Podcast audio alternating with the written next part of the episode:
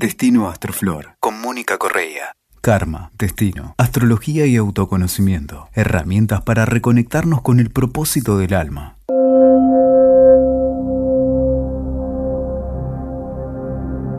¿Cómo andás?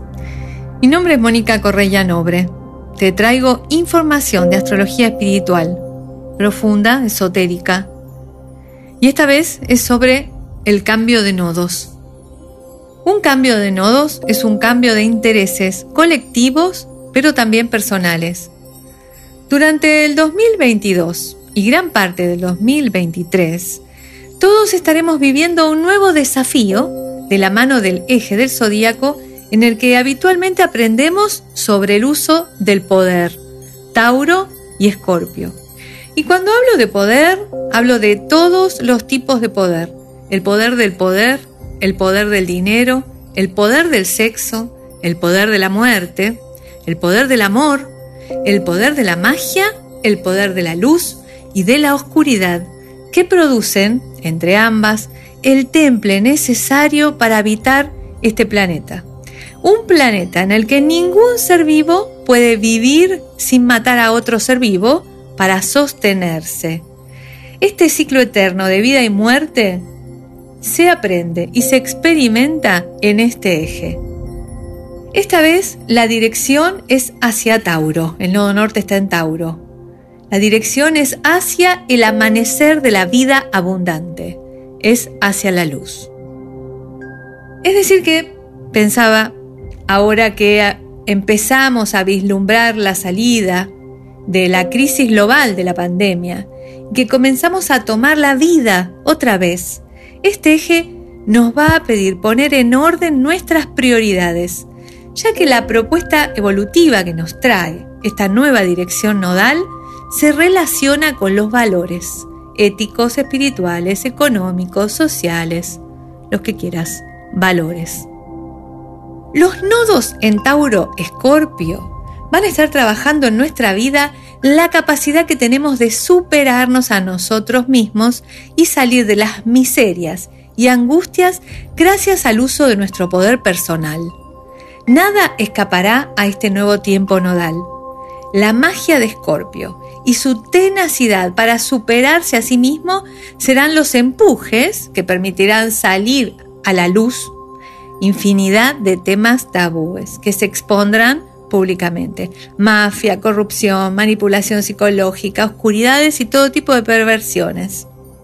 Lo podrido de la tierra se verá y la salida será hacia la luz. Desde la astrología esotérica, el cambio nodal nos propone también experimentar estas energías desde otra frecuencia. El lema de Escorpio, guerrero soy, y de la batalla surjo triunfador, nos muestra desde dónde fluye la fuerza que necesitamos para tomar la vida nuevamente. Iluminados por el toro, todo el periodo estará condimentado con un espíritu innovador y revolucionario arengado por Urano que va a gritar, renueva tu vida. Veamos en profundidad esta información. Los signos del zodíaco se sintetizan en tres formas energéticas que se expresan en los cuatro elementos con la forma de la cruz. Cada una de estas cruces tiene funciones específicas para nuestra evolución personal y se identifican con distintos periodos espirituales. En ese sentido, existen tres tipos de energías, la cruz cardinal, la cruz fija y la cruz mutable. Como los nodos son retrógrados, el movimiento que sigue un signo mutable es un signo fijo. Es decir, que a la experiencia de Géminis le sigue Tauro. Por eso, los nodos próximamente van a comenzar a activar la cruz fija.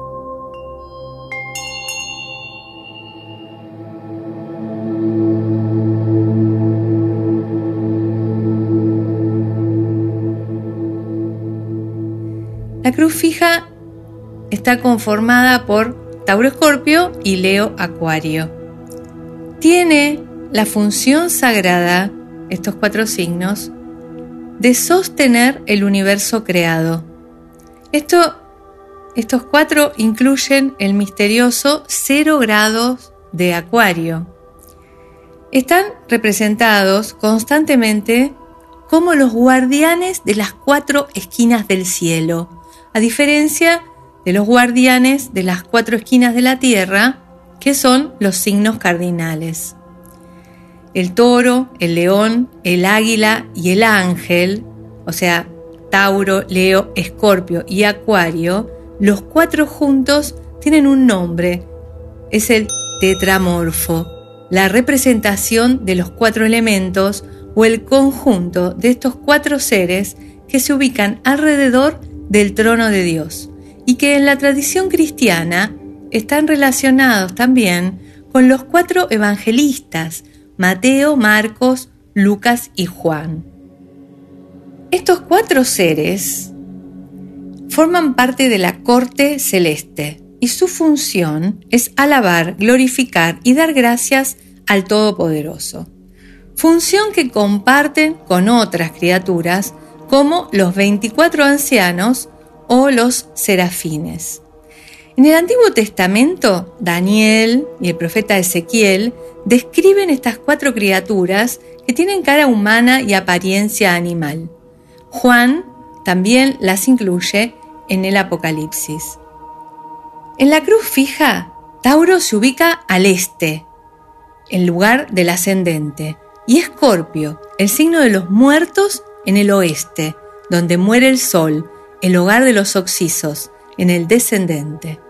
Esta ubicación aclara de entrada la naturaleza de las energías con las cuales vamos a estar conviviendo. Tauro, relacionado con la luz del nuevo día, y Escorpio, con la oscuridad de la muerte, que espera al final del día. En astrología esotérica, decimos que las personas que tienen ascendente, sol, luna o planetas en la cruz fija tratan de frenar el viento kármico sosteniendo la energía conciencia en una dirección saludable. Lo mismo pasa con los que tienen los ejes en estos signos. O sea, aparte del ascendente, descendente, medio cielo, fondo de cielo. El viento kármico del cual te estoy hablando es la experiencia actual que se vive como consecuencia de las acciones, pensamientos, emociones e inacciones de la vida pasada.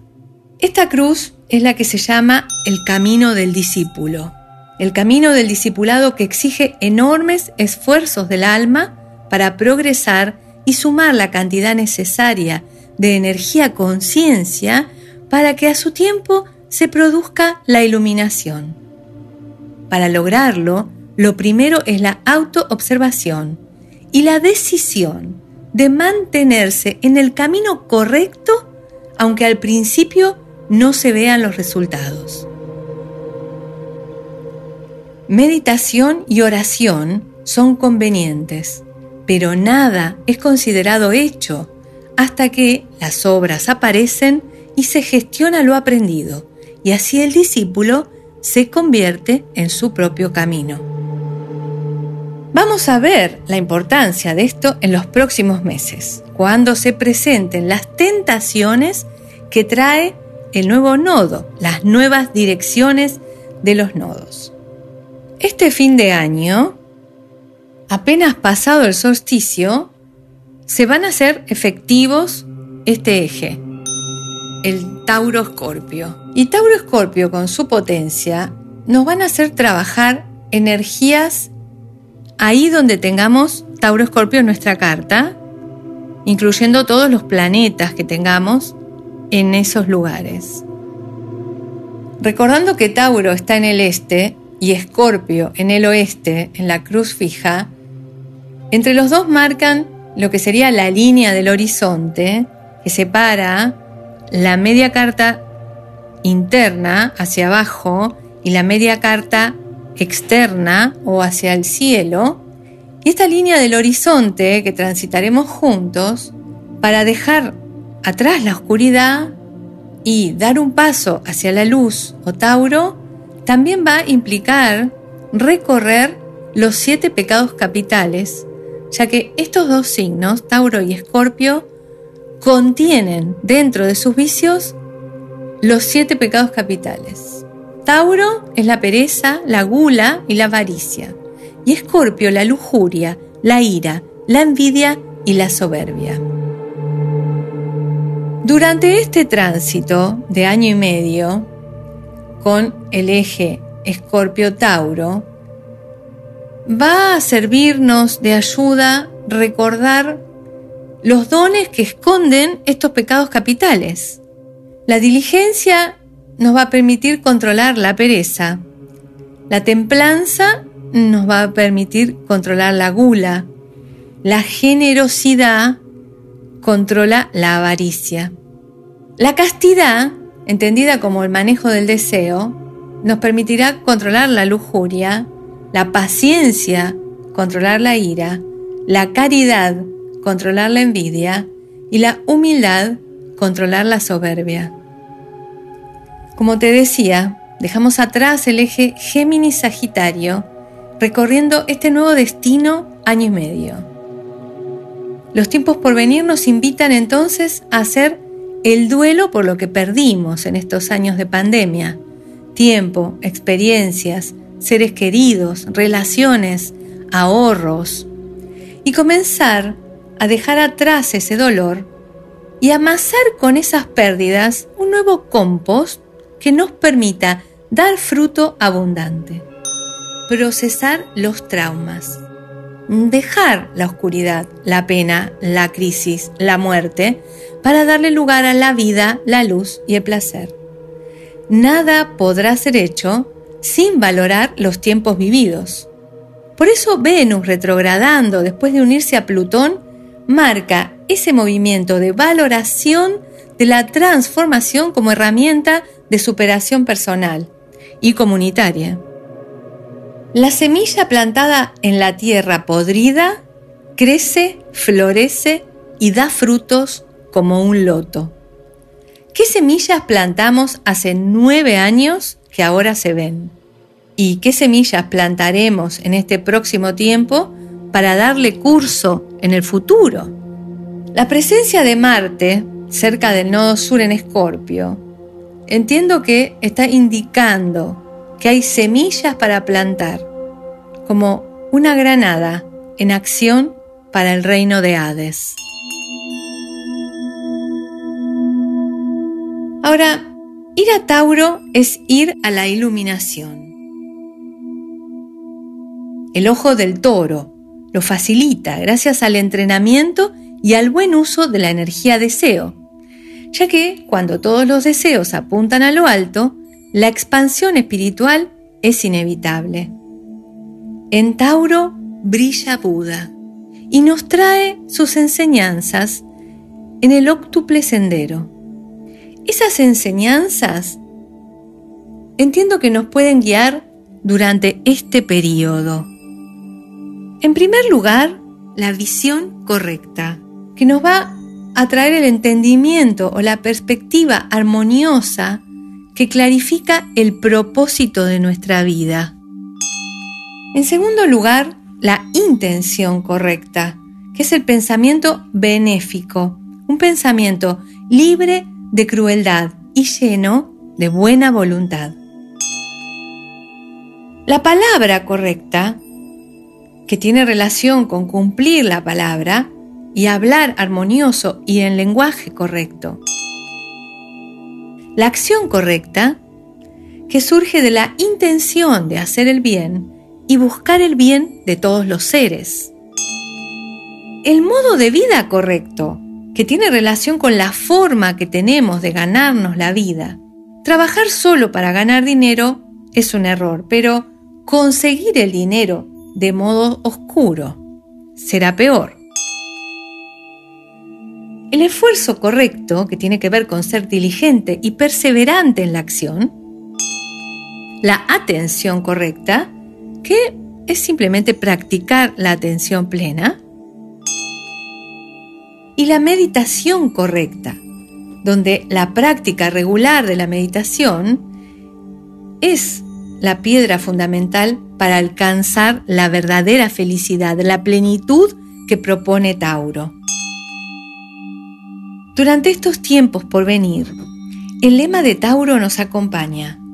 Cuando el ojo está abierto, todo se ilumina. Allá vamos.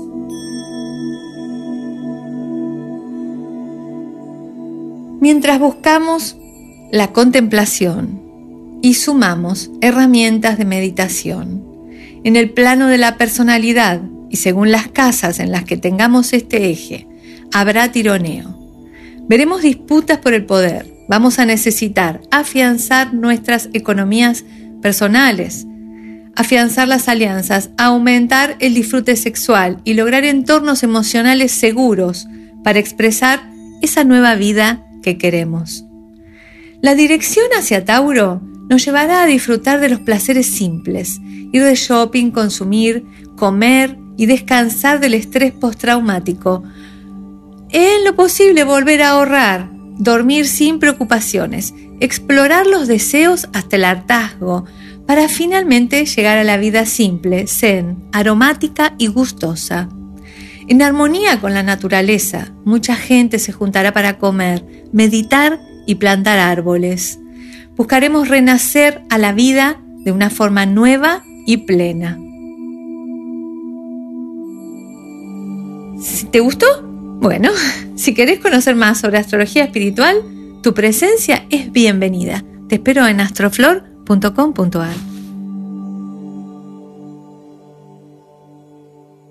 Escuchaste Destino Astroflor con Mónica Correa. WeToker. Sumamos las partes.